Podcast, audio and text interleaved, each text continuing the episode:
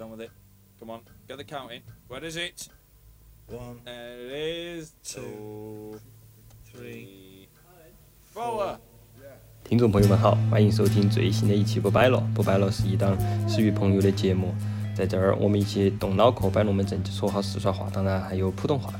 你可以通过泛用型播客客户端，或者是在小宇宙、喜马拉雅、网易云音乐等平台搜索“不摆了”来收听我们的节目。另外，在我们的网站上可以找到每期节目中提到的全部信息。我们的网站是不摆了的全拼点儿 net，b u b i l。我把这一段，我把这个 这个字母说错了，我得重新说一遍。你你你最后补录吧，没事你就直接开始。好，那后来我再补录这一段好了。啊，大家好，我是王丽佳，今天，呃，大家好，我是王丽佳，今天这期节目是我们的栏目有笔有方的最新一期。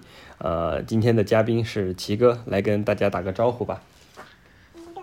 大家晚上好，我现在是在上海，是晚上的时间了。OK，我想就是在开始之前吧，我想讲一件非常好笑又很尴尬的事情，就是说奇哥其实是第二次来和我录音了。上一次录音是在二零一七年的冬天，我记得是，呃，不对，几乎是四年前了，不是二零一七年，二零一八年的春天呢，就是。二零一八年的一月份，二零一八年的一月份，对，几乎是四年前了。然后因为技术上的原因，或者说是我们醉酒的原因，我们没我没有把我们的精彩的对话记录下来。我觉得我现在念一下当时我写的开头稿吧。我当时写的开头稿是这样的：齐哥是我在德国上学时候认识的一个大哥。从齐哥第一次到德到德国到如今为止，十五个春夏秋冬已经过去了。我想，十五年前的德国，十五年前的留学生跟我们现在应该有很大的不同。十五年前，中国队还在踢世界杯呢，所以这次趁着齐哥出国回国出差，特意买上啤酒，邀请齐哥来和我们聊一聊。这是我四年前的节目的开场白。现在四年过去了，可以把十五年差不多改成二十年了。呃，我觉得咱们先先倒着讲吧，就像你开始说的，你你刚才说你在上海，然后完了之后现在是晚上的时间了，你讲一讲你在上海干嘛呢？我现在是在上海的这个旅店里面隔离，然后刚从德国回到国内，然后现在上海隔离两周，然后我觉得特别的开心，我非常的想被隔离，我觉得隔离简直太好了，是我这二十年以来过得最舒服的日子，终于不用干活了。每天只用过和你们四川熊猫一样的日子，就是吃睡，吃睡。所以你感觉特别快乐是吗？对，特别特别的快乐，我一点都不想出去。你的意思出去是出隔离是吗？对呀、出去就得干活了。出去就要上班了，所以隔离的时候就是吃睡吃睡。对，特别高兴。嗯我我看到我看到之前你给我发的照片，你在隔离的时候还能网购，我看见你网购了一些很神奇的东西，比如说像茶叶或者说是皮蛋这种东西，你跟我讲讲你心里的心路心路历程是什么样的？因为我从来都不网购啊，我在德国也不网购。然后，但是回到隔离，这个回到国内都说现在都是网购嘛，国内那我也得与时俱进。虽然我不怎么喜欢网购这个东西，我就喜欢一手交钱一手交货，但是我也得学习啊。然后我就在那个拼多多上学习了一下，主要是国内这个网购，实话实说，确实是比德国那个方便多了。你看我在拼多多上留的都是我没有国内的手机号嘛，我就留的是我嗯朋友的手机号，然后我也网购了，不像国内就是德国那样，就是特别的麻烦，天天大吞数字，天天大吞数字，烦死了。我我我觉得我得跟跟那个听众们解释一下，data shoots 你说的 data shoots 就是数据保护嘛，隐私保护。在德国的话，呃，现在我感觉无论做什么，就是你到银行去开个户，包括我们去跟那个呃呃公司的 IT 申请个软件啊什么之类的，都会让你签一个这个数据保护的这个协议，告诉你说什么能做，什么不能做，什么信息能够透露，什么信息不能透露。然后如果你要透露什么信息的话，他要征求你的意见，是吧？对，而且主要是特别的麻烦。嗯，哦，我一网购只要超过让我点击三下以外，我就已经不想网购了，知道吧？就是我我要网购三下以内，必须得解决这个问题。你看拼多多就很好，第一步输入名，第二步输入地址，第三步输入电话号码，然后你就可以买了。我觉得这样非常的 OK。但是你的付款方式是什么呢？你是用什么付的款呀？我用的我的微信呢，哦，用微信上面的余额付的款。不过我告诉你一个实话，我我从来没用过拼多多，所以我不知道你看我我留的还是我留的还是我朋友的电话号码，根本不是我的，我也照样可以买，多么开心！但是你朋友的电，但是你朋友的电话是也是实名的，所以说就默认默认为如果要追追踪到这个什么大腾数字相关的，或者说隐私保护相关的条款的话，就是说等于说你的朋友在买这个东西。呃，只是留了他的电话号码而已。确实，那外卖小哥可以打电话给他，今天下午就给他打电话，问他你是不是住在那个幺九二二房间呢？然后他说我不住啊。他说你是谁呀、然后外卖小哥说你不是买东西了吗？然后我朋友说啊，是是是是。那你你你讲一下，你从就是德国回去坐飞机的这趟旅程吧，你是得准备什么东西啊？然后完了之后，飞机的这个这个这个呃航行和平时有什么不同？然后你是落地了以后又怎么呃入关？然后完了之后再被送去隔离酒店的，行吗？我还挺好奇的。哦，行，这个过程可以给你讲一下。我这个我这还是很神奇的一趟旅程。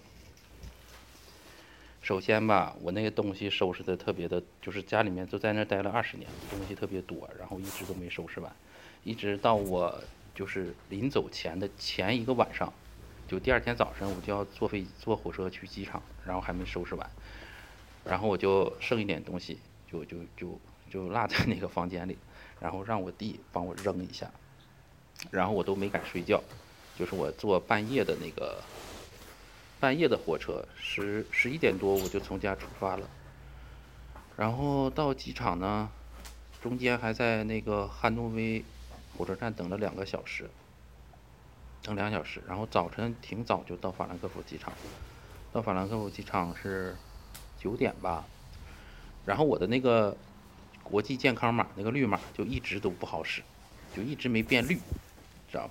我就不明白为啥，就一直都是 没变绿，怎么弄都弄不行。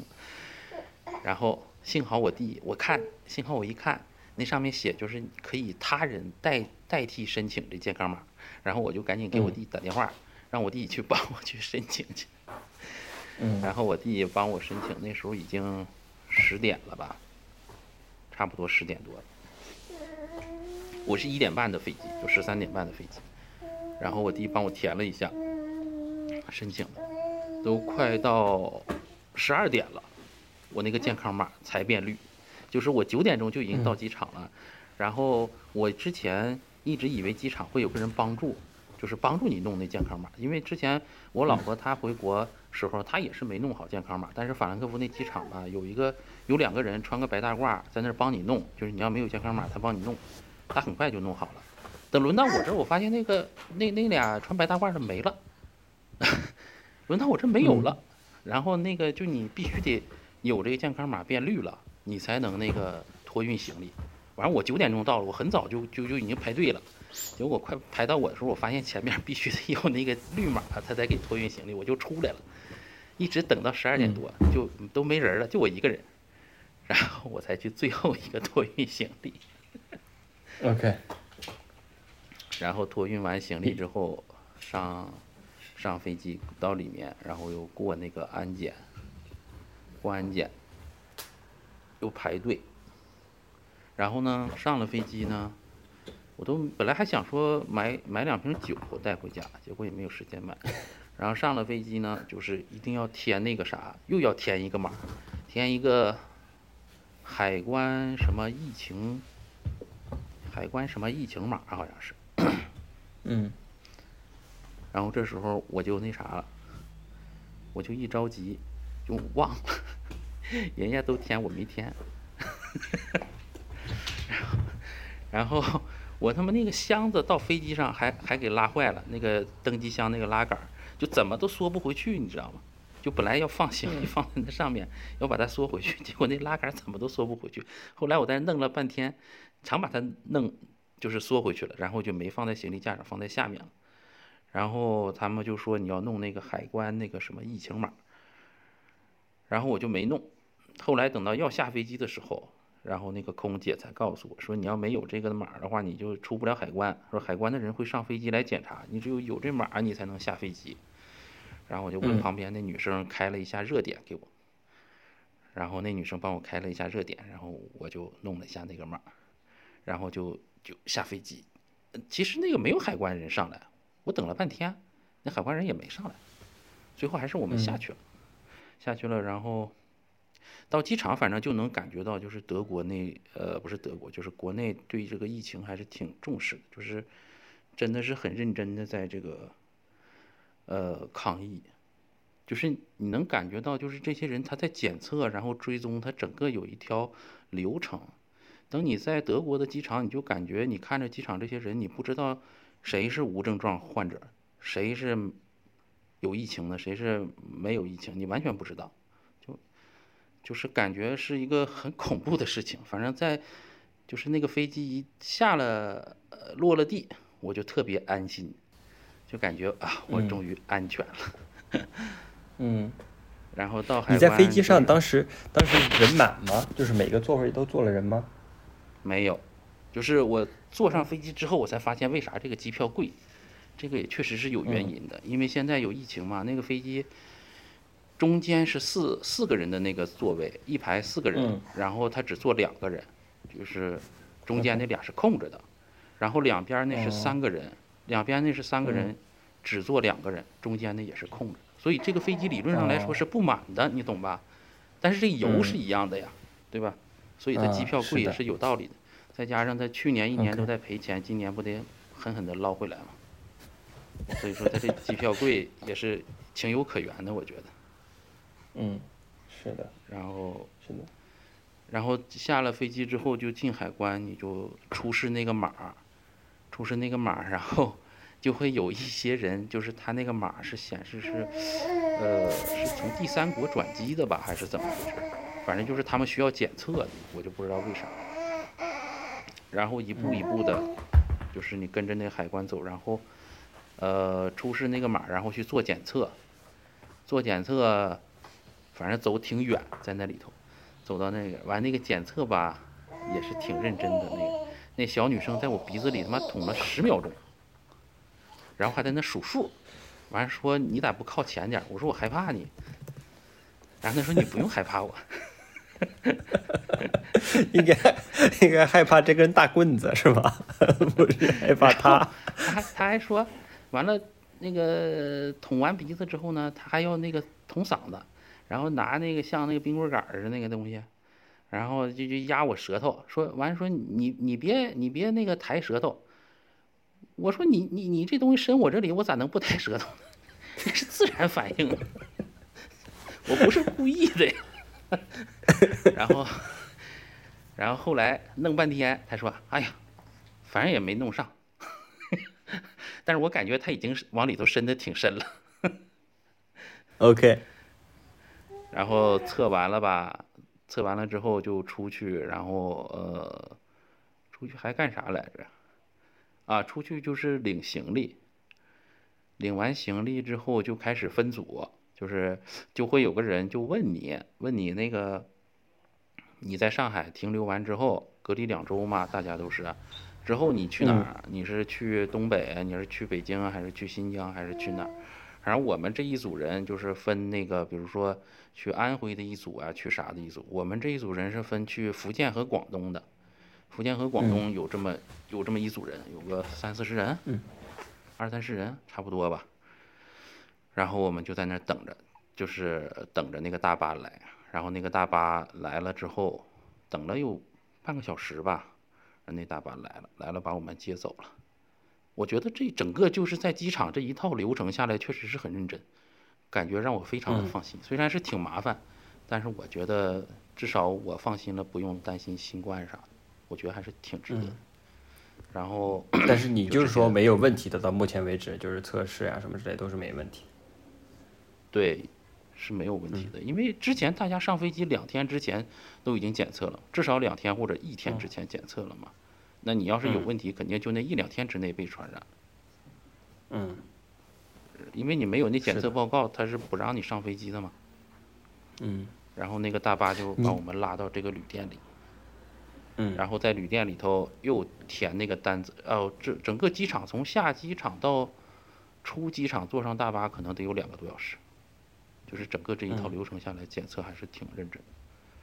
然后嗯十点多吧，从那机场开大巴走了，然后开了好远，我估计可能有四十多分钟。我我我我想啊，我坐在车上，我想他是不是都给我干到江苏去了？然后后来我发现，哎，还没有，好像那个旁边那个楼什么的还都写着是上海什么什么。后来终于给我们拉到地方了，我一看旁边写的是上海自贸区，上海什么自由贸易经经贸区，是浦东的。然后给我们拉到这旅店里，还挺好的。反正到现在为止，我觉得挺好的。一到这旅店，然后就分房间，然后也是又重新填一遍单子什么的。然后没做测试，只是测量体温了。然后嗯这是住进去星期，我在德国是星期二上的飞机嘛，到这面就是星期三的早晨。然后今天是星期天，今天上午是第一次有人来给我检测。然后那个那那小女生敲门，然后她说检测检测，然后我就我就去检测去了。她不让我出去嘛，我就站门口。那小女生就说你往前点来，我说我害怕你，我不能往前。然后她就使劲往我鼻子里捅了一下，然后还说，哎，我比你们辛苦，我们天天都要被检测。我说哎呦，对不起对不起，确实您您辛苦您辛苦。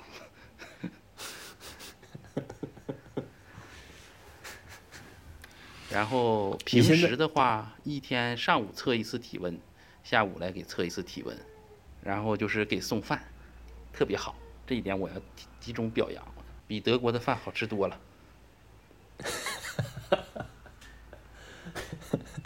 你然后还你上一次嗯，你你上一次回国是什么时候？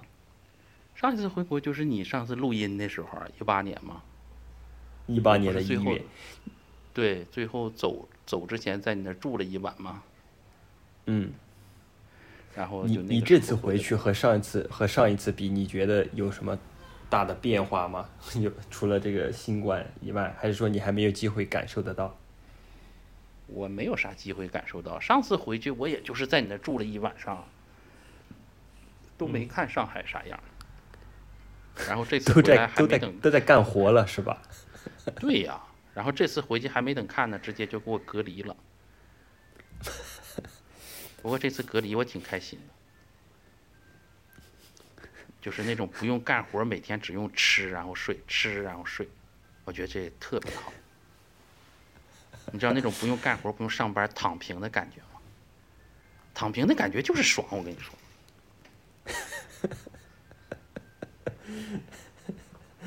我觉得，我觉得你的这一段经历作为咱们这个节目的开幕，我觉得是一个非常好的一个开始。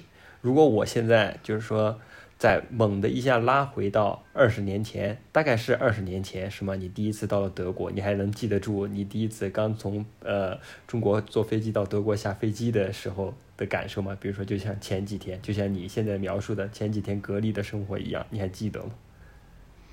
我我记得呀，我咋不记得呢？那二零零一年四月二十五号呢？我跟你说，我二零零一年四月二十五号的心情，跟那个二零二一年十一月二十三号的心情是一模一样的，知道吧？我那时候特别希望他妈快点飞到德国来，我要赶紧逃离了，然后我要看看德国长啥样，美不美，知道吧？然后我到二零二一年十一月二十三号的时候，我也是同样的心情，只不过是方方向反了。我要赶紧逃跑了，逃离恶魔岛。我要赶紧逃到一个安全的地方，一分钟我都不想在这多待了。就这这两天的心情是一模一样的，只不过就是方向不同，都是那种特别兴奋、特别开心、特别向往。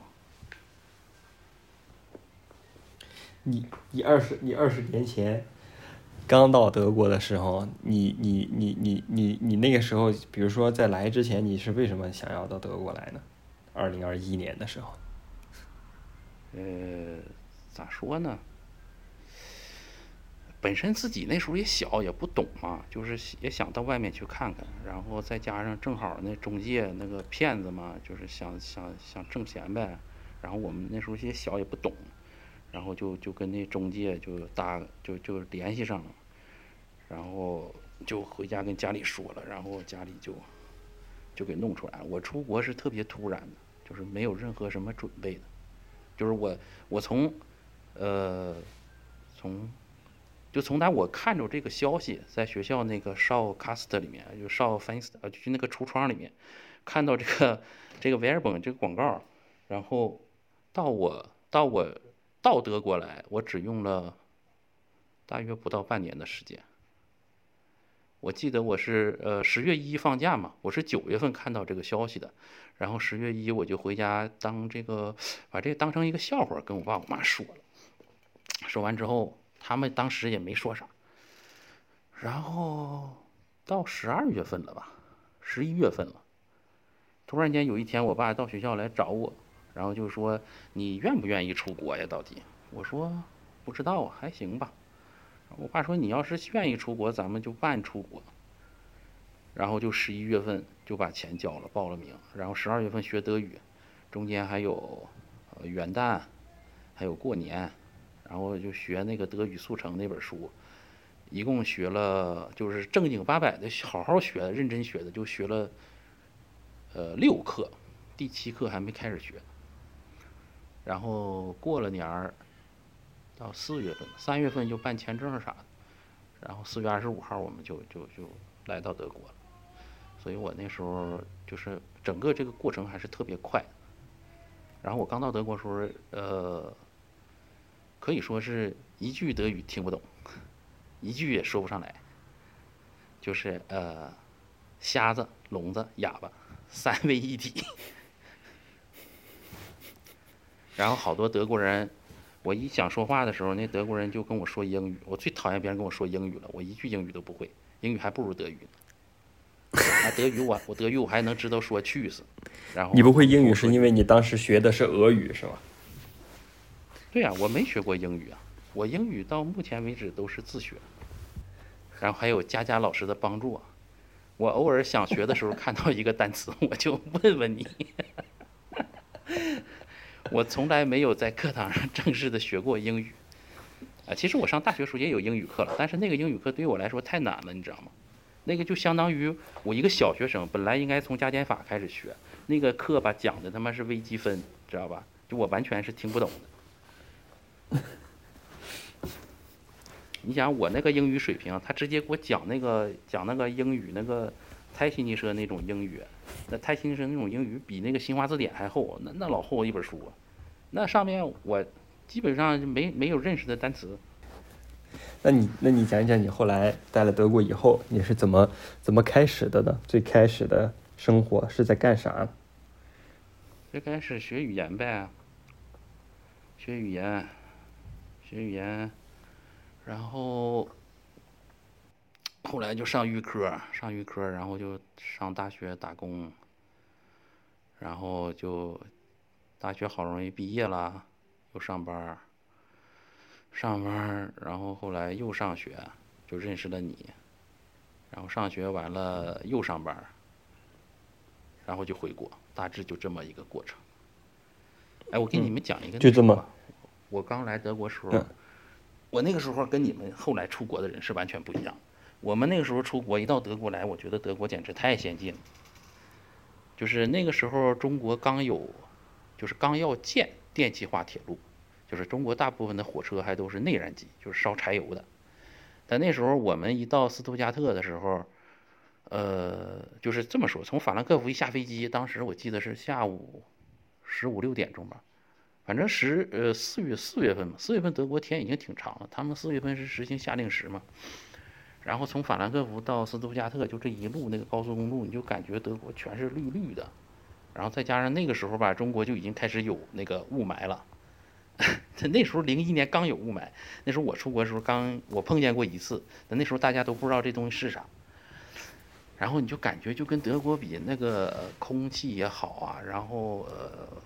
这个路高速公路这个汽车也也多啊，哎呦，反正就是各方面都好。呃，反正最不好就是不会德语。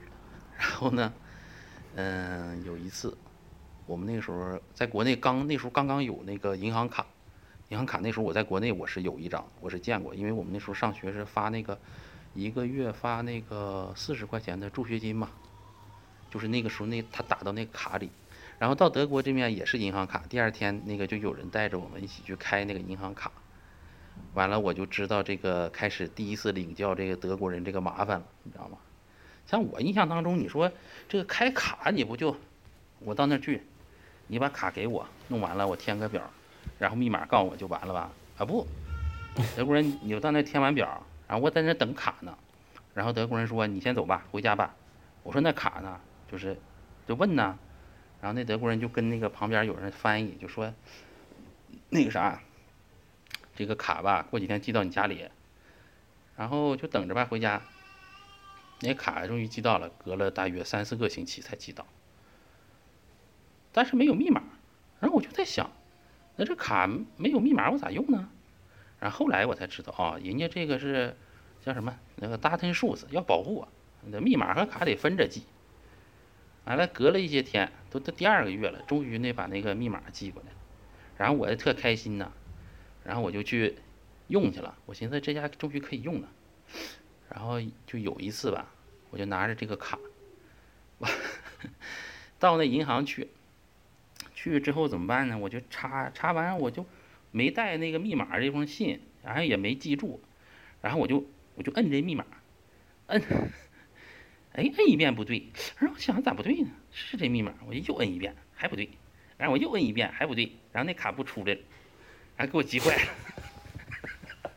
我当时也不知道，我想我，我想我这机器厉害呀，这家把我卡给我吃进去不出来了，这我怎么办？然后我就想这不行，这我得找他，我找他我还不会跟他说话。然后那个银行那个女的我还记得挺清楚，她前面吧排了那么三四个人，然后我就层层层跑到最前面那人，跑到最前面那人，我就跟他说。然后我就在那，我不会说别的，我说呃，hello，然后我说 my card，我就指指那个机器，然后那女的嘟嘟嘟嘟跟我说一大堆，我一个字也没听懂，然后搁手比划让我上后面去，啊，后来我明白了啊，他说意思就是你你反正再着急，你在后面排队，我一想，这我排队得排到啥时候？我不排队，我就去找我那个，就是我班级里有那个同学，就是呃。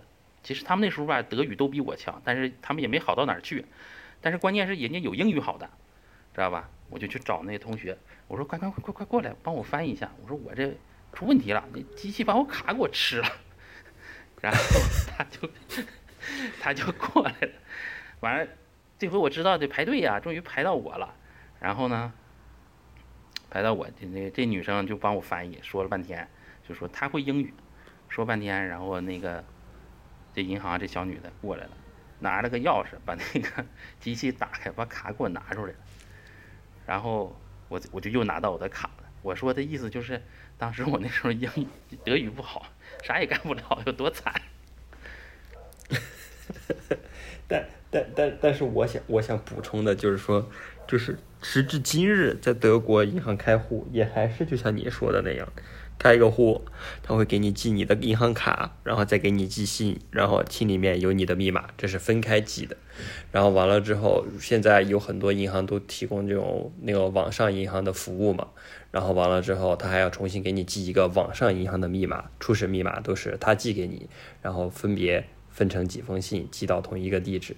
然后前几天我自己把我自己的用的德国银行的网上密码那个卡锁掉了。因为我也像你一样，就是密码输错的太多了，他就不让我输了，然后让我打电话，让我打电话去，我说我密码输太多次了，然后完了之后锁住了。他说哦，那你要带上你自己的这个身份证件 去去我们的那个实体的地方去解锁。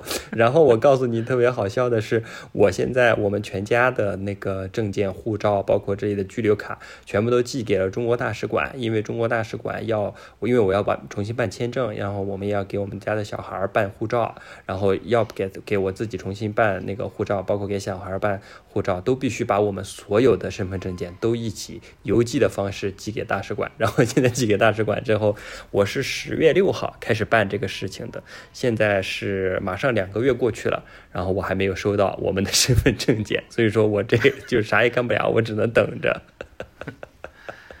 哎呀，反正我们那时候吧，哎呀，那那时候你说我在国内那时候，你看我在东北呀、我那时候我倒是之前去过北京，我也见过地铁，但是我就在北京见过。那时候哈尔滨什么都没有地铁，那时候我们一到斯图加特就发现这，哎呀，人家这交通是真方便，就是这个豪布斯班后夫，你上面是那个火车，底下是那个中间是什么 bus 啊，然后下面是 S 万、U 万，这一都是通着的嘛。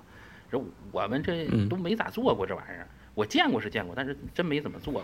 那时候中国都没有轻轨，然后我就不会德语啊，不会德语，那站名我也记不住，但是记不住我心里头有数，就是从我那个上学那地方到我住那地方，就是只有呃那个三站，就是我必须得坐三站，就是如果三站不到，那我肯定就坐错了，知道吧？有一天放学的时候，他们 他们呢走得早，我这干啥都慢，我也不知道为啥，反正我就在后面跟着跟跟着跟着呢，他们就都先走了，先走，轮到我上那个就是下面那个轻轨站的时候，就剩我一个人了。哎呦，这下我可懵了，我想。这这有一共有从那个 S 一到 S 六有六趟，六趟它两边站台就一去一回呀、然后我就在想，哎呦，这我每天我坐的是 我该往哪边坐呀？我记住是 S 二和 S 三，就是这这两趟车是到我家的，但我不知道是左面的站台还是右面的站台，这两个站台长一样。然后我就想，怎么办呢？我在那等了半天，就是那您那车上吧都有写，就是这车到哪儿到哪儿的。比如说你就在北京，你坐这车什么到房山的，那车到到什么延庆的啥，就是，但我不认识啊，我不知道那他写他妈那终点站我也不认识，我不会读、然后我就坐那儿想，我想这怎么办呢？一个中国人也没有。但是后来我一想，对我有个办法，我从这站到我家呢就坐三站嘛，就是 S 二或者 S 三，它反正不是这面就这面，我我就挑一面。你你那边太吵了，你你小点声。然后如果说我坐了这面，我就随便挑一面，我坐到三站的地方，它不是我那站，我认识那站呢。要不是，我就再坐反方向再回来，我就知道是另外一面站台了嘛。然后我就随便挑了一个，然后我就坐上去了，坐上去，然后果然到第三站了。我一看，哟，坐反了，这肯定是不对，不是我那站。但我一想，这这这，我要是因为这这车吧都是这样，就是你这面车来了，那面车马上也来，然后我就害怕我赶不上对面的车，你知道吗？然后我就从那个火车，就是那 S 段那轻轨刚一走，我不在这面站台吗？我得到对面站台去。然后我就没走那个天桥，也没走那地道，我就从那个站台上嘣一下蹦到那个铁轨上去，然后我就想从那铁轨 蹦到后面的站台上去。然后我一看两边都没车，我一想那边车肯定要快来了，然后我就赶紧蹦。然后等我正蹦到中间的时候，我就听有个人对我嗷嗷的喊。我一回头，有一个德国大胖子，特别胖，穿着工作服那种，就是比我他得有我有一米七，那家得有一米，至少得一米八五往上。那得两百多斤，然后当时我还挺瘦的，就没有现在这么胖。那哥们儿跑到我跟前儿来，就把我往那嘎叽窝一夹，我一下给我夹起来了，然后完嘟嘟嘟跟我说一大堆，我一个字也没听懂。然后他把我夹住之后，就哎给我夹到对面的站台去了，然后对面站台，然后就来那个什么了嘛，来来车了嘛，来车我就又又坐回到就是我之前那个上学那个车站了。然后这回我知道了啊，我只得在对面另外一面坐车，我就靠哑巴数，我 我不认识车，不认识站，我查数。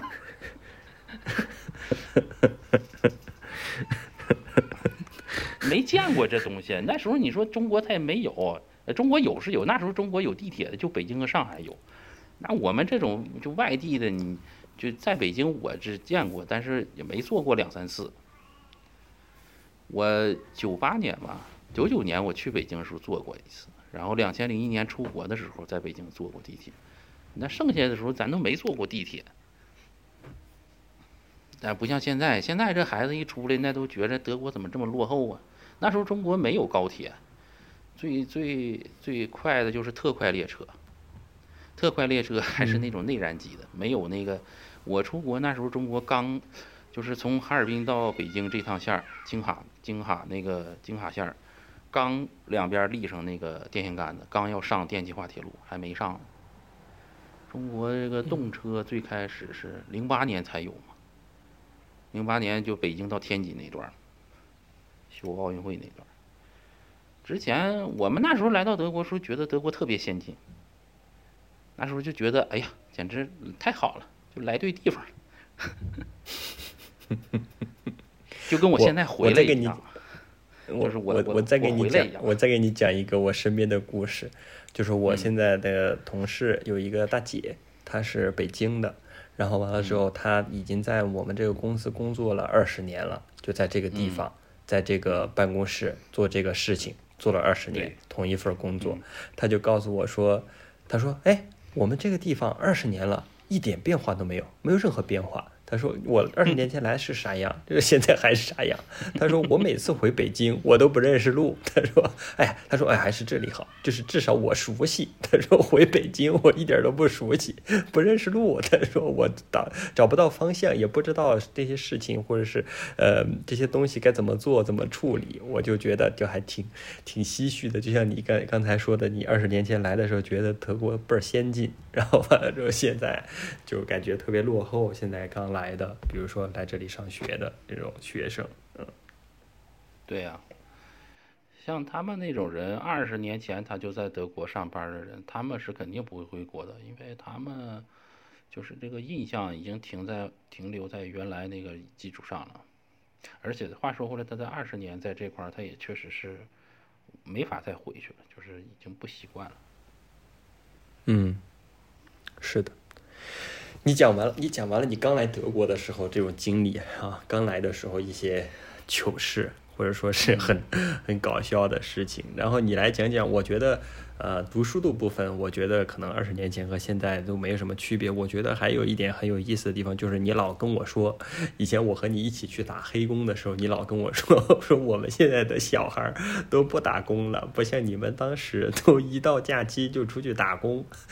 你跟我讲讲你打工的事 情呗，可以啊，你做过什么事情？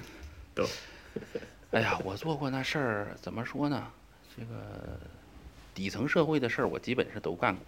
就是你要问我德泽上层社会是啥情况，这我不太了解。反正底层社会我是门儿清，就没我没干过的事儿。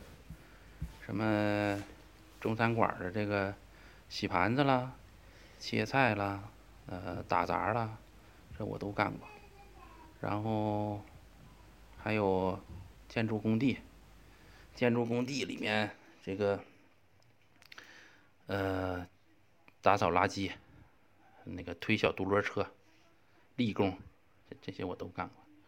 还有那个流水线，呃，生产那个汽车零件，到今天我也不知道那工厂生产的汽车零件是给汽车上哪块用的，反正就是拿一个那个像像一个啥一样，像像一个笔一样，但那个是一个能转的，知道吧？就像螺丝刀子一样，然后那个前面带一个小锉，然后我就把那零件那个棱啊给磨圆了。然后还干过啥呀？干过事太多了。哦，还有打扫卫生。打扫卫生，现在像你们这些孩子现在再去的，他们都没干过这活儿。那个，呃，我在那哪儿，在那个，呃，戴姆勒奔驰那总部，就是全球总部，在那儿打扫卫生，打扫了好多年，就每年夏天我都在那儿打扫卫生。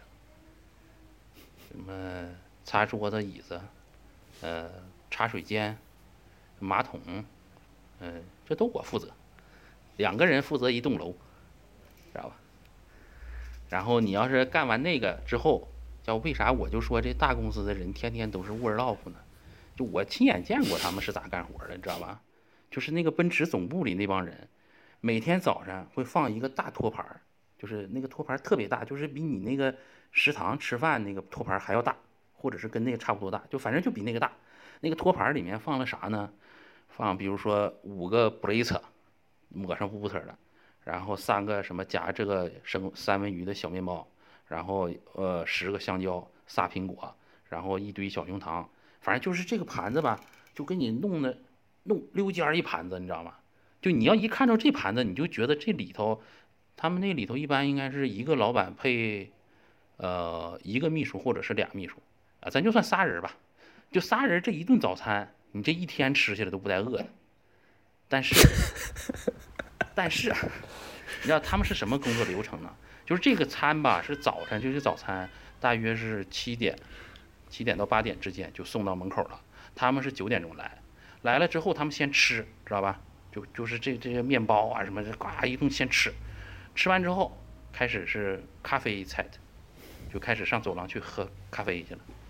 然后喝完咖啡一个小时过去了，然后到十一点半又那个 Mitax pause 午饭又去上上什么食堂去吃去了。吃完之后下午回来两点多就是那个下午茶时间，然后到三点多又下班了。就他们这个工作流程一天是这样，你知道，所以我是非常了解大公司这个，虽然我自己没在大公司干过啊，嗯，但我每次讲到这段的时候吧，就有那大公司的那人就就跳出来就就反驳我说，哎呀，你不知道我们其实一天也很累的，你知道怎么怎么样？但是我只想说呢，我只见过大公司你司，这不是在说我吗？当然你也在包括在内啊，这因为我说的是总体，知道吧？我没有单独说，就是这大公司里面是有人是一定是干活的，知道吧？但肯定不是所有，而且是大部分都是不干活的。就总有人跳出来说：“哎呀，我们大公司也很累，怎么怎么样？”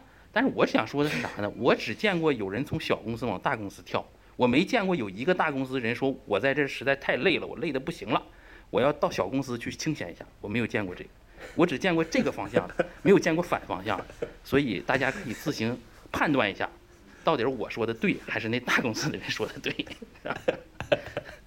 我我的德国同事他们自己也要开玩笑说，就是别人问说你们公司有多少人上班，然后他他他们就会说有一半的人上班，另外一半的人不上班，另外一半的人就不干活 就玩儿。对呀、我我亲眼见过，因为啥？我负责给他打扫卫生，你知道吧？就早晨送餐那个人，我是推个垃圾车，有人推个餐车，就各个屋给他送餐，知道吧？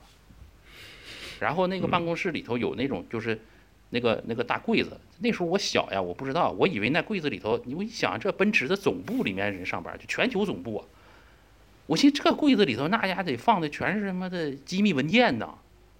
后来有一次，就是我们也他们会经常搬办公室，就从这个办公室搬到另外一个办公室，搬完办公室我们要擦柜子，结果我把那柜子打开一看，哇，里头啥也没有，一堆是啥呢？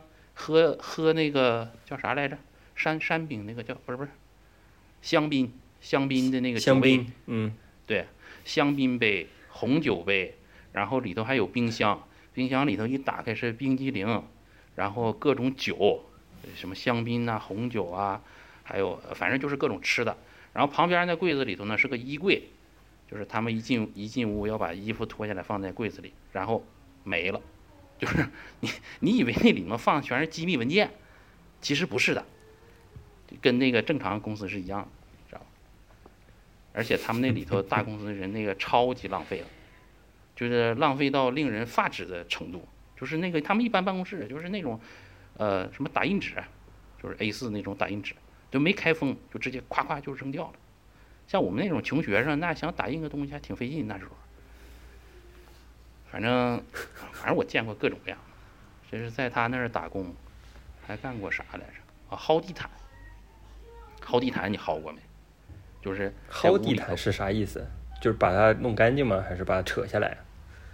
就是把地毯扯下来、撕下来，重新铺，啊知道吧？啊就是这个有那个有个 hotel，hotel 里头这地毯，他们要把它撕下来重新铺，然后你就明白了这个德国这个地毯是怎么铺上去，要开最开始从一个角开始拿那个螺丝刀子或者钳子什么，把那翘起一个角，然后你搁脚蹬着那个墙，然后你就使劲往后拽，就薅那地毯，哦，那个特别爽，就你薅两下你你就完了，薅两下你胳膊就完了，特别累是吗？你使不上劲儿，知道吧？就是它那个地毯，嗯它是这么铺的，就是那水泥地，它抹平了之后，它先给你抹平，找平之后都找好了，然后它咔给你上一层胶，就那个胶吧是粘力很大的胶，当然这是那种永久性地毯，还有那种不是永久性地毯，就是拿那个胶带给你贴的，就像那个展会里面那个似的。然后这种永久性地毯就是上面给你刷一层胶，然后这地毯往上一铺，然后这个地毯就粘上了，就是特别结实，你很难能把它撕下来。当你要想把它撕下来的时候，哦，那个简直！你要体会跟那个，你就你就再也不想干这个 铺地毯这个活儿。但是就像你说的这些各种各样的活儿，你们当时要去打工去挣这个钱，应该收入还是比较可观的，所以你们才会做这个事情。按照当时的这个收入吧，还可以。我记得我那个时候打扫卫生是学生，学生比那个普通的人要高一些，嗯，高个几毛钱。普通人好像是，呃，七块七块一，学生就是七块八。完了，普通人要是七块七，学生就是八块一，就这样子，就高几毛钱。嗯，反正那个而且那个时候的汇率还要高一些，是吧？对，那时候欧元高，欧元那时候最高的时候，呃，一般都是十块、十一块、十二块，最高时候能有十三块的时候，我记得是。嗯，那那样算下来，一个小时的时薪都有好几十、好几十块钱，八八十块钱人民币反正。打一个月工的话，一千多块钱吧，一个月能打一千多块嗯钱的工，然后扣了税也能剩下一千、一千二、一千三，差不多那样。一般我们都是这样，嗯，八、月份打一个整月，然后九月份打一个星期或者两个星期，反正这个暑假就是能打一个多月的，一个月多一点的工，能挣个不到两千块钱，一千多块钱。嗯，然后寒假的时候可以做那个什么，做那个助教，我也干过，还有给那个德国学生讲那个家教、补课、数学、物理，嗯、我还给那个德国你还干大学？生你还干你还你还干过这个呢？你还给教过德国学生当过家教呢？啊，我高中高中的那个物理、数学，还有那个柏林自由大那学生，我也给他们讲过那个呃数学和物理呀、我都看过。还干过啥？哎，我干过事老多了，老有意思了。嗯、哎，我都忘了，这时间长了。我还给那个温州人卖过衣服，在法兰克你是帮他们卖，帮他们卖就。就就是打工嘛，就我我我给他们卖衣服，他们不会说德语嘛，进来人我就给他卖衣服嘛，一个月一千一百块钱，然后还干过啥来着？哎呀，干过太多，我还在出版社打过工，出版社搬书，也挺有意思。搬书有一次给我吓坏了，那个那书吧，特别，他那个有有些书店，人家一订就不是说你你自己私人订，你可能就订个一本两本，对吧？那你就拿小箱儿就给你包上。有些书店，人家大书店就一订就订很多，是吧？就那个就得拿托盘装，就一个一个托盘一个叉车那种，然后就很大一个大箱子。然后有一次我没小心，然后就是那个那个大托盘装了满满一托盘书要运走，然后后面拿那叉车那小子吧，我们这周围站的都是人嘛，然后拿叉车那小子吧，就也没说话，也没干嘛的，咔嚓一就一捏那个叉车那闸，那个那托盘一下就落到就落到地面上了。幸好我那时候站在他旁边，而且我还穿了工鞋，那家要是砸到我脚上，那估计脚趾头就没了。嗯，那也是在司徒。后来还在司徒干过啥？后来还打过那个啥？对，你不还跟我一块儿干过吗？展会，这都是重要的经历。对呀，展会对呀首页，光米兰就去了一次吧。法兰克福我法兰是吧？反正法兰克福展会我去的是最多，基本上年年都会冬天都会去。一月份一开年，法兰克福冬就是冬天一月份每年会有三个展会，一月份、二月份会有三个大展会，然后去那儿守夜。哎，守夜，坐那个周末票去，几个人凑在一起。哎呀，那那那日子都别提了，哎呀妈呀，提起来全是血泪。也不知道那时候我咋那么有劲儿？你说我那时候是不是傻？我觉得我，我现在想起我那时候就是傻。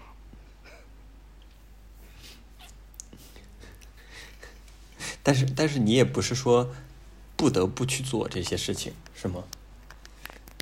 还是说你自己觉得你想，你觉得你应该去做这些事情，所以你去做？不是不是必须的，就是我家里条件还可以，就是我爸我妈说你要嗯不要去打工，那时候也不知道咋想的，反正就寻思给家里省点钱吧，反正就去。关键是我们那时候都去，都打工，没有不打工的，不像这后来来这些学生，后来你这家里都有钱了呀。再说欧元，第一是欧元低了，第二国内那个物价往上涨了，就是你这差距没有那么大了，再加上就是后就是后来这些人吧，你家里头就拆迁呐、呃，包括工资啊，各方面房价全都涨上去了。就是他们一来德国，没有我们那时候那个差距那么大，就是给我那个冲击力，你知道吗？就是我一来的时候，那时候还是马克时代呢，就是那个时候你你比如说你在国内的话，吃呃吃一顿饭，你在食堂吃可能呃就是两块钱三块钱，然后你要是在外面跟朋友喝个酒啊什么，就是门口那小饭店啥的，那两个人也就三四十块钱，就是吃一顿饭。然后那时候嗯一到德国来就一比四嘛，就感觉一下子就，比如你在那国内你吃一顿饭三三十块钱，到这儿就变成一百二十块钱，那你就会觉得特别的贵嘛。我还记得特清楚，是我们刚来德国的第二天，就第一天我们到旅店了嘛，啊不是第一天到到那个学生宿舍呢，把东西都放下，完第二天就是，完那人就说啊说那个第二天我带着你们去买电话卡，给国内打电话报平安，然后告诉你们在哪儿买菜什么什么的。然后第二天我们就跟他他们去了嘛，去了，然后到了买电话卡的地方，就买完电话卡了，然后他就说剩下时间就旁边这就是 Lida，你们可以在 Lida 买菜什么什么的。然后这 Lida 旁边不是就有那个卖那个面包店，就卖那个披萨的，卖披卖披萨。然后有个女生我记得特清楚，她就看，她看这个披萨啊，就那时候国内也有披萨，就必胜客什么，就是南方有，我们北方少。就是她说这个披萨啊，你看啊，就这披萨这一块儿是呃不是，就那上面写那价格啊，当然她不认识，嗯那价格上写的那阿拉伯数字她认识，就是我记得是多少钱来着，四块五吧，完后面写个一杠，就是一块儿，但是后面写那那字儿他没认出来，他以为那啥呢，这不有一个圆披萨吗？他一算，嗯这四块多钱，哎呀，这四块多马克，那合人民币那那才那啥呀，就是那那是多少钱呢？四呃四四一十六嘛，就是不到二十块钱人民币，他觉得哎呀。这个大披萨，这在广州必胜客也不止啊。那时候洋快餐不是在中国都挺贵的嘛，刚刚进中国的时候，中国人都拿那玩意儿当神仙一样。然后他说这家便宜，这我我买一个。结果他就去跟人家，他德语吧比我强一点，但是也没好到哪儿去。然后跟人家比比划划的，又说这那的，然后人家也没整明白，没明白他啥意思，然后就给他整个一个一个披萨就给他了。然后说交钱吧，一交钱十八块还是十七块，然后当即他就懵了，他就没明白这这这他妈披萨不是四块多吗？咋他妈一交钱就变成他妈十多块了呢？还是二十多块？我忘了，反正就是他妈十多块，啊二十多块。然后后来他坐那儿想，哦，突然想明白了，哦，这一块指的是那一个三角块，我操，他妈这一整张他妈乘以六。然后就抱着那个披萨，坐他妈蹲在那个卖披萨那个店门外那个墙上，就那墙根底下，那那不是就是挨着地铁嘛？他就抱着那个吃，一边吃一边说：“哎呀，这个明天都不能吃饭了，这披萨太贵了。”给我们笑，然后我们就在旁边笑，然后他还问我们说：“你们吃不吃？你们吃不吃？你们帮我分一点。”哎，笑死我了！就我们不会买，就就那东西，就那时候就这么难，就是你说话什么都说不清楚，然后你看人家整那个，你你也不知道是啥意思，尤其是后来我才整明白，就是那德国人嘛，他因为他们这边就这些资本主义都发展了很多年，就是他他特别贼，你知道吧？就比如说你要买一块三文鱼，就三文鱼本来是挺贵的东西，就是他比如说要给你写上说这一条三文鱼卖你五十块钱，咔哧一下，你肯定就不买了，你吓坏了。他给你写他妈的五毛钱，但后面那单位你没注意看，那后面单位有可能是十克或者什么一百克，你知道吧？你一看光看前面那，我操，这么大一块三文鱼，妈五毛钱，我操！你一光看那五毛了，后面那单位你没看啊？你你说来吧，啊，正好，完一交钱你傻眼了，我操，好像特别贼，我操。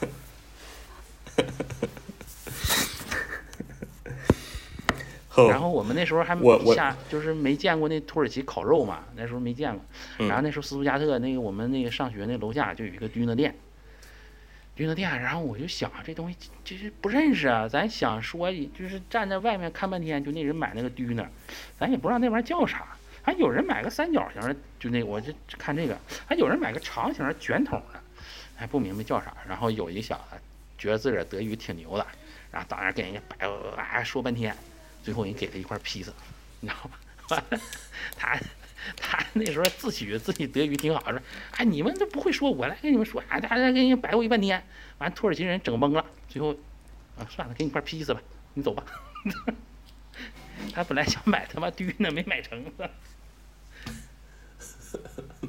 啊，我们那时候各种意思，我但是我们那时候说实话，比你们后来的人快乐。就你们后来这些孩子再来吧，你们没有我们那种快乐。就是呃，怎么说呢？我们那时候这个没有网，那时候德国是没有网的。就我们住那地方，我们的每天娱乐是啥呢？就是大家一起去买菜，就一下了班，不是一下了学，就一块儿去买菜，买完菜回来一块儿去做饭，做完饭再吃，吃完了打扑克，就这么个过程，特开心。但是后来你们再来的时候，都各自自己上自己的网啊什么的，你们就少了我们那种快乐。而且我们班级那时候就六个男生，到现在为止我们还有联系。他们也都还在德国吗？还是说都已经回国了？我们班这六个男生，我是最后一个回国的，有一个是零三年，第一个回国是零三年就回了，就零一年来，零三年就回了。呃，当时我待们还觉得两年就回去了，那也书也没念完，等于说是。对，就语言考试没考过嘛，语言时学语言时间就两年，我们那时候是有限制的，哦就两年。他语言哦考试没考过，他就回来了，回来，但是他回来又接着上大学，然后又毕业了又什么的，啊、现在也挺好。当时我们那时候小，我们不懂啊，我们还觉得他挺可惜的。后来我他妈时间长了，我慢慢才反应过味儿来，他那时候是最幸福的，为啥？他他没遭后面这头罪，他他直接两年他就回来了，你知道吧？然后他在国内他妈的都很开心，然后国内房价又涨上去了，对吧？你那时候回来，你其实你还要干什么工作？你直接你拿那些钱他妈在北京、上海投几套房，对吧？你后半生啥都不用干，你就靠房租活着就行了。然后你就可以每天穿个拖鞋、大裤衩子，完了随便找点活干，就是当房叔就行了，你知道吧？当时我们觉得好可惜啊！你说这个上学没上完，怎么怎么地？所以这个就古人说的话吧，我觉得都是有一定道理。就是这个塞翁失马，焉知非福。就是说，呃，坏就是好，好就是坏，多就是少，少就是多，知道吧？你像我们那时候就是想着在这德国上学啊，怎么怎么地啊，完上班啊。后来你就是怎么说呢？你你为了在德国，你就失去会更多，懂吗？就嗯像人家说，就是说这个北京有一个人，啥，终于啊凑个钱把那个北京四合院卖了，卖了三十万，啊逃到意大利去当难民去了，完了现在辛辛苦苦的打工，完了寻思这家伙挣点钱回来了，结果一看人家四合院涨到他妈三千万了，涨他妈三亿了，他挣那点屁钱他妈啥也不够，在北京，知道吧？这就是咋说呢？这个你要按照我的说法啊，当然这是我的想法啊，你们年轻人这跟我就不一样。这人生都是命运，知道吧？你这个万般皆是命，对吧？半点不由人。现在现在现在你把你打工的说完了，你再讲讲你后来上班呗。上班的内容肯定跟学习又不一样。我觉得上学的过程，我觉得没什么意思。现在也就那样，反正就是在德国上学，大家都知道语言很难，然后要要要入学相对来说比较简单，要毕业又比较难，什么巴拉巴拉，我觉得没什么意思。你讲讲你上班的呗。后来你开始上完学了以后哎，经过千辛万苦，上完学打完工，然后终于上班了。你上了一个什么样的班？你后来不是还被德国人，呃，德国公司派回中国工作吗？那不是应该很爽吗？哦，对，那一段时间确实是挺快乐的，嗯、那段时间确实挺好的。但是我总的来说，如果你把就是我们今天谈话这个内容哈，如果是给这个年轻一点的朋友听的，嗯，就是我得实话实说，你知道，别到时候你跟人说的乱七八糟的，在那儿，人到时候听了之后有另外的这个照着我说的去做了，那就不好了。我说的啥？就是我我碰见的老板都是小公司的老板，就是我没有那么幸运的进入大公司。嗯、当年也曾经有机会，但是我小呀，年轻呀，我不懂呀。我那时候毕业了，我们那个系主任推荐我，就是我做实习的时候是在那个阿尔斯通，法国阿尔斯通在柏林的公司做的实习。然后嗯，就没有珍惜这机会吧。然后我那时候年轻啊，心高气傲啊，我寻思这找个工作啊，这还不简单吗？太容易了吗？就后来我才发现啊，不是那么容易的。这个你要找小公司吧，有可能你运气好还能碰上。你想找这种大公司的话，如果你没有关系的话，你想进去的话，嗯，你第一你英语得特别好，就是大公司它会需要一部分英语。这个首先你面试那一步就被刷掉了，如果你英语不好。第二呢，就是你这个专业成绩各方面，而且都得好，而且还得有最终重要的一步，就是你还得赶到那个点儿上。你太早了、太晚都不行，就正好他需要这个位置的时候，你去申请了，你能进去。否则的话，你进不了大公司。你在德国上班，基本上就，哦，也不能说不行吧，反正就是，呃，癞蛤蟆打苍蝇就将功嘴儿，你知道吧？就是 什么什么东西？癞蛤蟆打苍蝇是啥？癞蛤蟆打苍蝇将功嘴儿，有啥意思呢？就是这癞蛤蟆吧，打那吃那苍蝇啊，它一天打不了几个，就是打个三个五个。你说它饿死吧，它也不至于，它饿不死。但你说它想靠这吃苍蝇就是发大财，能活多好，那是完全不可能的。我说的意思就是你在小公司干活就这样，就是你在德国你要想活得好一点，就是你就两条路，你要么你就是开餐馆当老板，要么就是呃你在大公司能拿到那个 Tariflohn 啊，那个你可以，因为你不用跟老板去谈判什么的。你要是没有这个 Tariflohn，没有这个工会去做替你去谈判，那你相当惨了。当然，这也不光是德国，你在哪儿全世界都一样。你只要一跟老板说，老板我想涨点工资，行不行啊？老板就会告诉你，啊、啊，哎呀，这个，啊，最近这个华尔街股票又降低了，伊拉克又打仗了，叙利亚又有难民了，这世界经济形势都不太好，咱们公司吧，能活着就不错了。你看我，我现在都都已经不行了，真没真涨不了工资，就老板全是这套词儿，知道吧？就全是这套词儿。我碰上老板没有一个不是这套词儿，就你只要一跟他说这事儿，你说别的他都好，你一说涨工资这事儿，他就开始跟你谈论华尔街股票降低了，伊拉克有难民了，叙利亚打仗了，就就这种，你知道吧？哎呀，反正怎么说呢？你这在小公司就这么活着呗。你听起来还跟国内比吧，就是你感觉你挣的挺多的，是吧？你挣个三千多块钱，大学毕业你在小公司，啊、三千五，啊，三千八高一点儿，呃，扣完税，呃，两千，两千五，差不多也就那样儿，两千六。然后呢，你再扣个房租，呃，房租怎么也得八百吧，租个小一点的吧，别那么奢侈。你看你两千六减去八百，这就剩一千八了。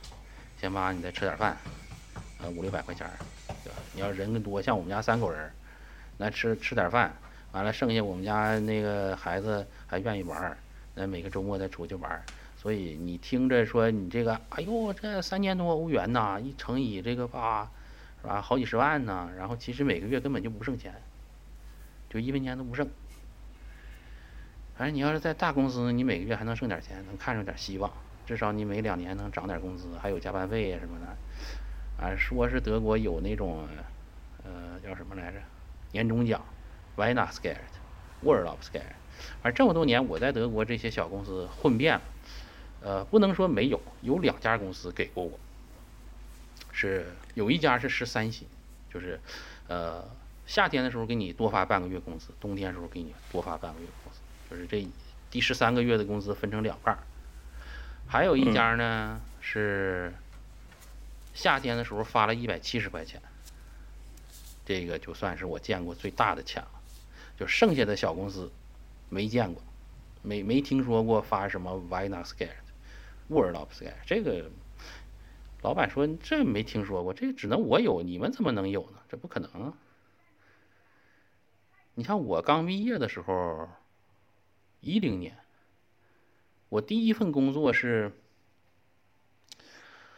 一千七百七十五块钱，我记得特别清楚，在推林根拿到手里面就一千七百七十五，你还得扣税，拿到手可能就一千四五百块钱吧，反正跟打工差不多。”就跟你你扫地差不多。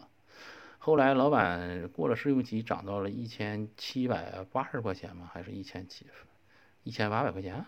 反正涨了五十块钱，我记得。这是第一份工作，然后后来到到南德，南德三千多块钱，那时候我就觉得挺高了，很开心了，还派我去国内去山东去出差。哎呦，那那两年挺好，挺开心，说实话。在山东，说终于又吃到人类的食物了。呃，不管咋说吧，这吃的好啊，而且最主要是啥呢？呃，不用买菜，不用洗菜，不用切菜，不用做菜，不用洗碗，只用吃，这个这个很重要，对于我来说。而且那时候国内物就和你就就和你最开始说的，你在现在隔离的时候，这些也都不用，啊 就只有吃。对对对对，你只用吃，你只用负责吃就行了，然后其他就不用负责。那时候在中期出差，我可开心可美了，就是每天那个早饭有那个呃旅店的早餐啊，关键是人旅店那个早餐不像德国旅店那个早餐，就是呃这么怎么说呢？我在德国这么多年吧，就是从火车站候车室站台上那个长椅子，到飞机场，到青年旅馆，到一星、二星、三星、四星、五星，我全都住过，知道吧？呃，但是我觉得最好的还是就是国内的那个旅店，我觉得德国那些什么四星五星都是扯淡，就是我也没觉得它有啥好。嗯，像我有一个朋友，有一次我去去找他玩嘛，他就在那个狼堡那丽思卡尔顿，然后跟我吹牛逼说，哎，哎呀，这你来了，明天早上我带你去吃丽思卡尔顿早餐，有啥吃的都有。然后我说有那个油条嘛？豆浆嘛？他说这这没有。我说那有咸鸭蛋、馄饨、小米粥啥的。他说这也没有。我说那你他妈这丽思卡尔顿还叫他什么什么五星级狗屁！我操！我愿意我想吃，他他妈都没有。结果我他妈第二天早上一去，我操！我一看，这还整看着特高级，你知道吗？就是那种整那个叫啥玩意儿，鱼子酱，就是那种还还挺贵的。就是咱实话实说啊，就是超市里那种卖一小瓶儿几欧元那种还挺贵。就是那叫啥什么金金枪鱼鱼子酱，还有那个嗯三文鱼生鱼片儿，完了啊、还有啥的啊？对，你可以在他那儿，就是德国那四星五星酒店往上吧，就是你你可以点点那个煎鸡蛋，就是德国人不是煎鸡蛋不能整那全熟的嘛，就整那一个刀一嘎吱呀流出来，呃恶心吧唧的，跟屎一样哈！我最讨厌那种煎鸡蛋了，他妈煎鸡蛋必须得两面煎都煎熟了，你知道吗？他妈生鸡蛋里头有细菌，他妈德国人不懂，我操！他妈的，每次整那生了吧唧的，然后搁那刀一拉，那黄流出来，像一像一盘子屎似的。然后我就我一想，你说这玩意儿还还挺贵，我寻思我也这享受一下，我这捏着鼻子呀，我操，我他妈拿那个面包抹了一下那个就那个鱼子酱，哎呦我去，我吃一口差点没吐吐那个盘子里了。我说那东西哪能吃啊？还贼老腥，我操！我这我真享受不了这个，我操！然后我我强吃了妈那一片儿，然后又抹了一片那三文鱼，整的好像挺高级似的。哎呦我去，还不如给我整碗馄饨。你这早晨你整两两根油条，整碗豆浆，完一碗馄饨，这咔咔你吃多香！再整碟咸菜、腐乳、臭豆腐啥的，整成王致和臭豆腐也行。反正我觉得国内这至少这吃的好，所以我这一到这儿隔离，我一见着这饭我老开心。哎你你你有有的选择吗？你隔离的时候？没得选。就是说还是这个送它是给你分好的就吃啥。对，它就是你赶上啥就嗯吃啥。有些呃旅店他们就说好一点，有些旅店就说不好一点。反正我觉得大体对于我来说，我这种就是没什么太大要求的，就是。但你你只要别给我整那什么生鱼片、什么鱼子酱上来就行，就那我受不了。就这盒饭正常吃，我觉得一点问题都没有，我觉得老开心，我特别爱吃。我最讨厌吃西餐。所以所以所以说，比如说，就像你刚才说的，你的那个一系列的工作呀，或者包括打工的经历啊什么之类的，也就是多多少少促成了说后来你觉得，哎，你要重新再开始读书，这是一个重新的，这是一个原因，是吗？可以这么理解我？那时候就觉得吧，我之前那工作是啥呢？嗯、怎么说呢？在那个行业里吧，就是你你不能有老婆，不能有孩子，就你你只能自己，就你要有老婆孩子，这个行业你是做不长久的，因为我们那行业是啥呢？就是出差啊、不停的出差，也每次出差的呃频率是，比如你星期一早上走了，星期五下午回来了。然后呃，你下星期一又走了，下星期五再回来，然后这一个葡萄叶可能可能两个月，就你两个月都这么干，然后两个月之后就新的 project 开始了，就是你一般后面给我的感觉是啥呢？我就一到旅店吧，就一一到旅店，我就把那个行李啊什么都打开，我就觉得哎呀，终于到家了。结果我星期五下午一到家呢，我连那箱子都不想打开，我就觉得哎呀，我就住两个晚上，我再打开太麻烦了。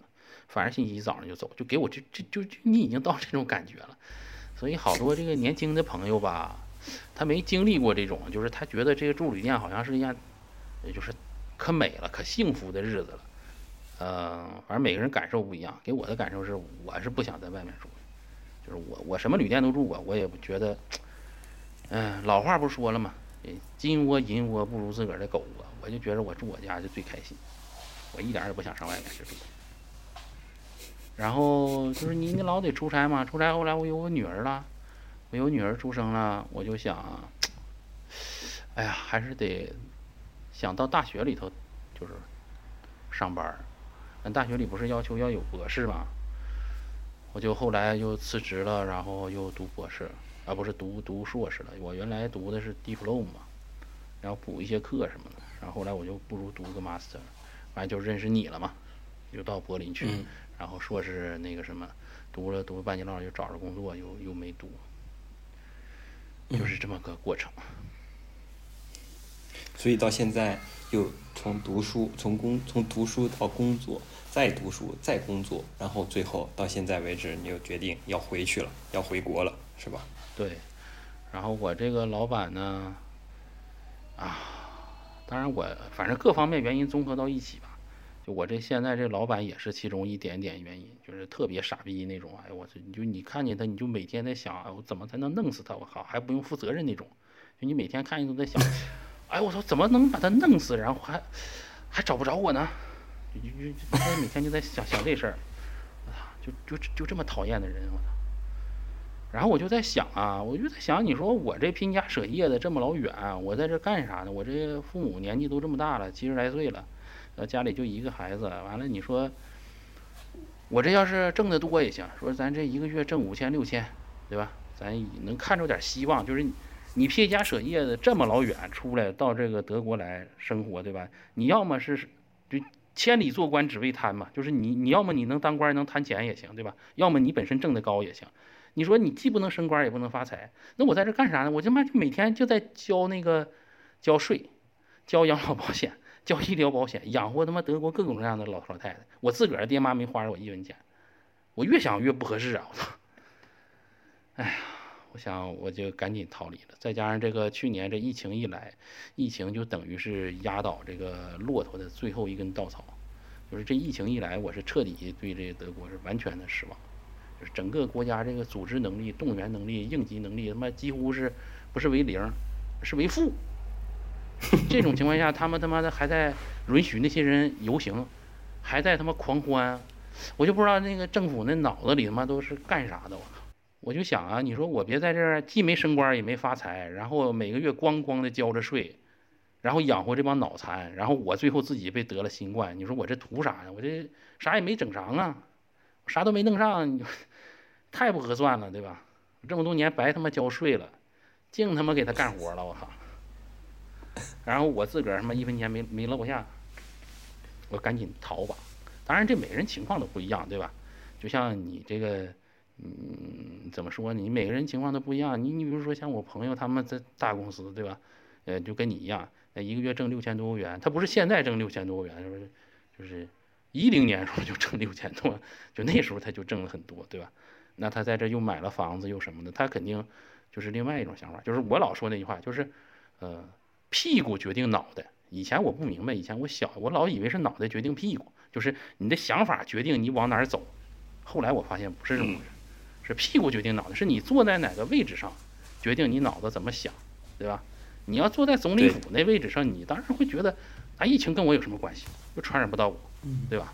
就像对待难民的态度一样，好多人就说，那难民就应该，我就应该对难民那个欢迎啊，对吧？人也可怜啊，是吧？但是你要是家里有孩子的，然后你看着那难民天天强奸呐、杀人呐、放火呀，然后你不知道哪个难民是这个暴力分子啊，你当然就反对了，对吧？你要你家里有孩子的人和家里没孩子人，你完全不一样，你这想法不一样，是因为你俩屁股坐的位置不一样，对吧？我要当皇上，我也不我也不回国，对吧？呃难民他也打不着我，也抢不着我，对吧？他也强奸不着我，我在他妈总理府一坐，对吧？周围全是保安，老安全了，偶尔出来照张相，那显得我多亲民，是吧？但是我不行啊，我这个老百姓，我不知道哪天我走大街上，过来一难民，梆，给我一刀或者给我一枪，然后他被当庭释放了，我被弄死了，然后他说他有精神病，对吧？这德国不是到处都发生吗？前两天不是那个在火车上砍人那个，然后还说他自个儿有精神病，对吧？是，那个一七年、一六年，那个柏林那个强奸那个五岁小女孩那个，这也不是我编的，这都是真实发生的事儿。那难民啊，判了两年徒刑，缓期三年执行。啊，那个被强奸的小女孩，她爸还被那警察给开枪干死了。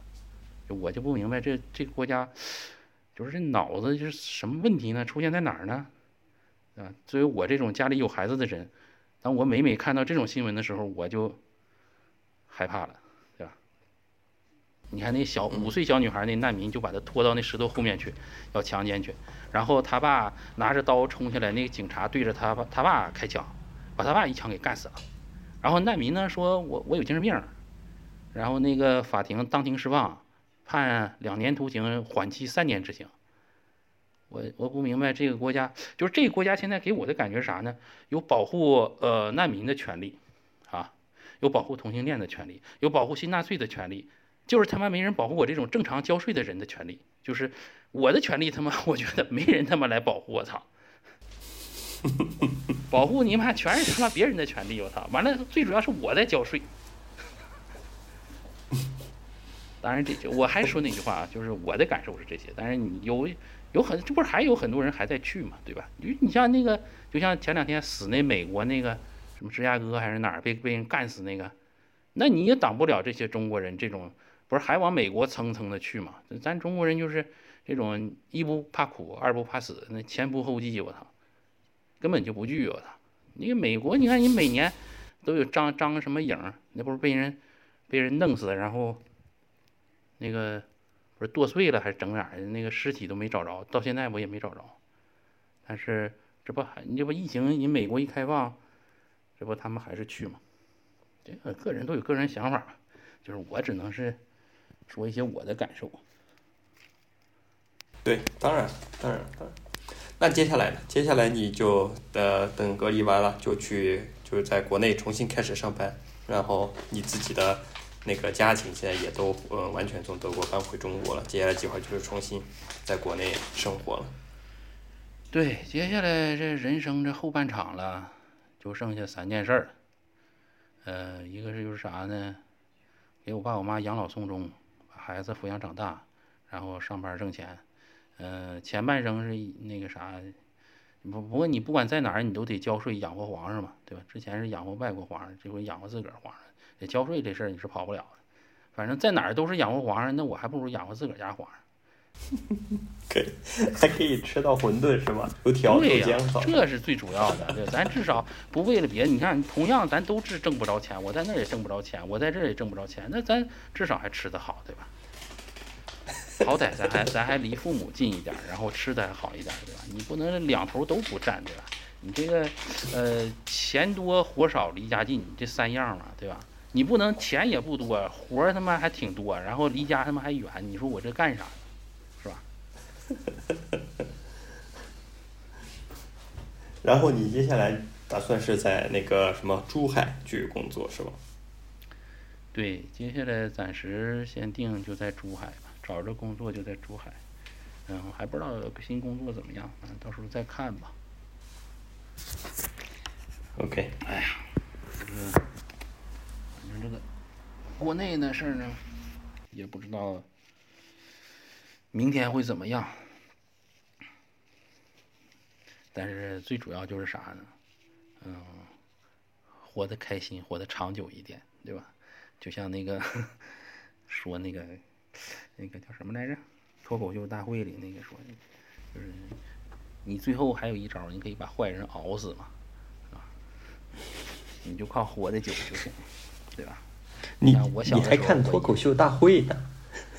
那我啥都看，我这个涉猎范围很广，要不然我能跟你这九零后的朋友做朋友吗？对吧？我咱民主我们啊最近都，我我们最近都在看一个呃节目，叫一年一度喜剧大赛，你可以看看，哦很开心，那你你看你不及。时的告诉我这个信息，那我不知道啊。你要告诉我，我就知道了。不过现在我已经回国了，我天天都听党中央的声音，所以一天天晚上都看新闻联播，不用交钱了，这回 再也不用交那 CDF 那个税了，知道吧？就就是他妈那个 那个缺德的电视税，我操，老开心！我他妈在这听党中央他妈说话，我都不交钱，我操！听他妈德国皇上跟我说话还得交钱呢。但但但是你还是得交收视费呀、等你以后 那个什么，你你隔离完了，你住在家里自己家里，你得交广播电视费呀、你得你选择一个那个网络呀，网络呀。哦，那那整网络那肯定得交钱。好吧，我觉得差不多了。从从你最开始隔离到你到德国上学，到上班，然后到现在又回国，我们差不多都讲完了。我最后就希望你买的那个，你在网上买的那个火腿肠，是你想象中的那个味道，是啊，变了吗 就是想象的那个味道，还是那个味儿？我我我这回没买到那个王中王，我我买的是另外一种，然后我准备买，最近还买再买一包，然后我买了哈尔滨红肠，然后还买了呃健力宝，还买了瓜子儿和花生，嗯，反正我觉得我看第一我看见你还买了皮，我看见你还买了皮蛋，你那个皮蛋你怎么吃呀？你 皮蛋，因为这儿没有醋嘛，我就直接就空嘴儿就吃了。要是有醋的话，我就拌点醋吃。你空嘴就把皮蛋吃了，你太 你太猛了吧？啊，皮蛋本来就能空嘴吃啊。那你要咋吃啊？还要我感还要我煮一下，不用煮呀、你不得不是你不得拿个什么青椒呃什么虎皮青椒拌一拌吗？加点醋，哦加点酱油，加点白糖。那不用，你就那啥，有醋你就加点醋就行，没有醋也可以直接吃。像我这种都睡候车室的人，那没那么多讲究，能吃上就不错了。只要不是面包，我都满意。不像国内的人要求那贼高啊。国内现在就是怎么说呢，钱多，就是钱太多，就是没地儿花，花不完。我操，就是那种。我那天在机场隔离，就是有个人在我后面就说说，你说，哎呀，你说这隔离这旅店也不让人选，你说要选吧，我说你选一个是吧，屋大的，然后那个你哪怕贵点儿都不要紧，钱没事儿，你住着舒服就行，你屋大一点儿，吃的好一点儿，然后可惜不让我们选。然后我一听，你这种人就是属于钱太多就没地儿花，你知道吧？像我这种人就无所谓，对吧？我我只要别给我吃面包，我就觉着你让我睡走廊我都都可以。我估计是不敢让你睡走廊，必须在屋里。反反正就是今天就跟朋友们说这些吧，就说的就是我自己的一些感受啊，就是大家可以自己的自己在怎么说呢，就是根据自己的情况嘛，自己都有自己的活法嘛，对吧？你像这个去年疫情那么严重，是吧？我弟他女朋友不是还从中国往德国去了，该读博士还是读博士，人家就说了嘛，你这玩意儿都是命，你该得你就在哪儿都得得，人家就不害怕。每个人想法都不一样，就是大家就当个故事听一下，也不知道我说这些故事大家愿不愿意听。看看看看，我我们今天差不多就讲到这儿，然后看看咱们的这个听友们能能不能来点什么反馈，我可以给你讲一讲。我估计我们的听友估计大家愿意听的话，我还可以再讲，我故事很多。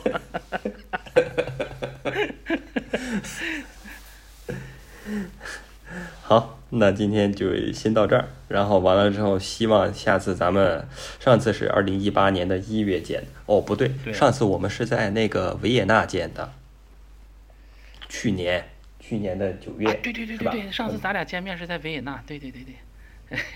对，其实其实并不久，并不久以前，看看对我们俩见面看看下次咱们什么时候见，对，嗯，看看下次什么时候能够有机会再见，最好在国内一起吃个油条、豆浆，早上吃一碗馄饨。